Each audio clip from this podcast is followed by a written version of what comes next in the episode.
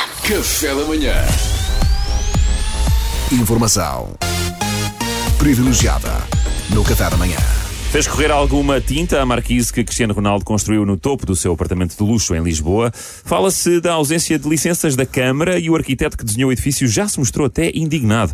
Ora, a RFM tem sempre acesso à informação privilegiada e connosco em estúdio está nem mais nem menos que o empreiteiro que lhe fez a marquise. É o senhor José Galocha. José Galocha, bom dia. Ah, Aninha. Uh, Sr. José Galocha. Se calhar começávamos por tentar perceber, primeiro que tudo, como é que surgiu a possibilidade de fazer a marquise do, do Cristiano Ronaldo. Ah. É, é, portanto, isso foi, é, foi uma coisa que na, na, na sequência do. Pronto, eu já tinha feito alguns trabalhos para o Cristiano, é? Eu já trabalho para, para a família há já, já há alguns anos e tal, que eles são muito queridos. Todos muito queridos e tal. Eu, eu, eu fiz na altura umas, umas, eh, umas modulações na, na maçã em, em Madrid. Ah, já, Em já no tempo em que ele jogava no Real Madrid. Exatamente, fiz umas coisas no, no, no prédio que ele tem na Madeira também, há, há um ano, no, no, no primeiro, o primeiro confinamento, nomeadamente ele- ele- para fazer um túnel, um túnel ali que fosse do, desde, desde o do quarto dele até ao, ao aeroporto no, no Funchal. Mas que ele, ele- para ele sair da madeira sem ninguém o ver, é? Não, era, era só para, para a Georgina poder sair do quarto e ia pelo túnel até ao, ao aeroporto, depois ia lá um helicóptero alugado, apanhava e levava de volta até ao telhado da casa deles onde é a piscina. Era ela poder eh, chegar à piscina sem ter que se cruzar com a Dolores ou com as irmãs. Que, é, que eles dão-se muito, todos muito bem.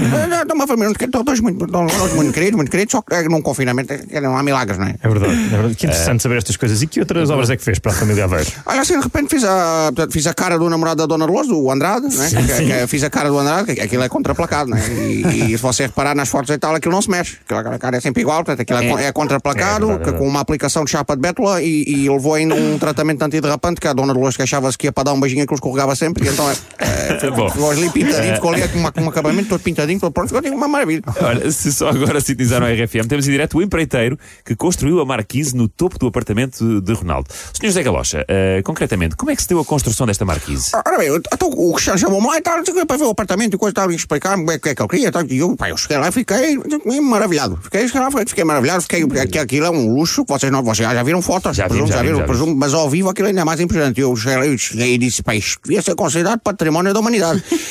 E depois, pronto, a Georgina foi-se embora e eu então efetivamente olhei para o apartamento. E, e o apartamento é engraçado, de facto, é, aquilo é engraçado. E o Cristiano disse-me: pá, eu gosto disto e tal, mas queria fazer umas alterações. Porque, porque, por exemplo, chego aqui tenho esta vista panorâmica sobre o Parque Eduardo VII e Lisboa inteira, que isto não dá com nada. Pá, isto eu queria, eu queria pôr aqui um sistema de espelhos que assim eu, espelhos, que assim eu chegava aqui e via-me a mim próprio em 360. Isso é que era uma vista. ele disse-me a mim. Não, mas não chegou a fazer isso, pois não? Não, acabámos por não fazer, porque depois também a qualquer momento podia ver o Andrade e e à varanda e, e ter o Andrade de repente todo refletido na, na varanda a 360 graus, se calhar também acaba por ser um bocadinho. E, e pá, ele tem putos e tal, e também não os queremos traumatizar, não é? Portanto, é o reverso da medalha. Portanto, tá, acabou por só optar, optar por não, não fazer. Não fazer. Só Optámos por não fazer, maneiras que fizemos só ali a marquise, então, com o peixe virginado, e com o ferro, com as, com as amações, ficou ali tudo impecável, ali tudo montadinho. Já vi, já vi, tá, já, maravilha. já percebi, já percebi. Tá? Ó ó, grande galocha, permite-me chamar-lhe assim, eu jamais me atreveria a levar a cabo o impropério de lhe perguntar o preço da marquise, jamais. Porém, tenho aqui uma questão. Quanto é que aquilo custou? Aqui? Bom, então aqui, portanto, oh, oh, então, eu cheguei lá, vi aquilo, deve ter umas medidas e tal, e eu, isto é uma, uma estrutura em ferro, vamos aqui quatro janelas, uma porta, portanto, isto fica-lhe a milhão, um milhão e meio.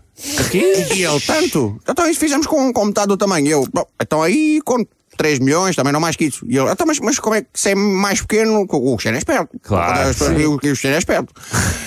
Então, como é, como é, então, mas se é mais pequeno, precisa de menos material, é mais caro. E eu, então, o IVA.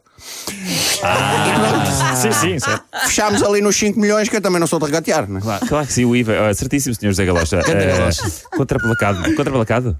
Contraplacado pelo seu testemunho. Ora, ora, ao pé da hora essa, então, contraplacado sou eu. Ah, eu não estava a perceber esta frase. Achava que tinha sido uma gralha. Informação privilegiada no Café da Manhã.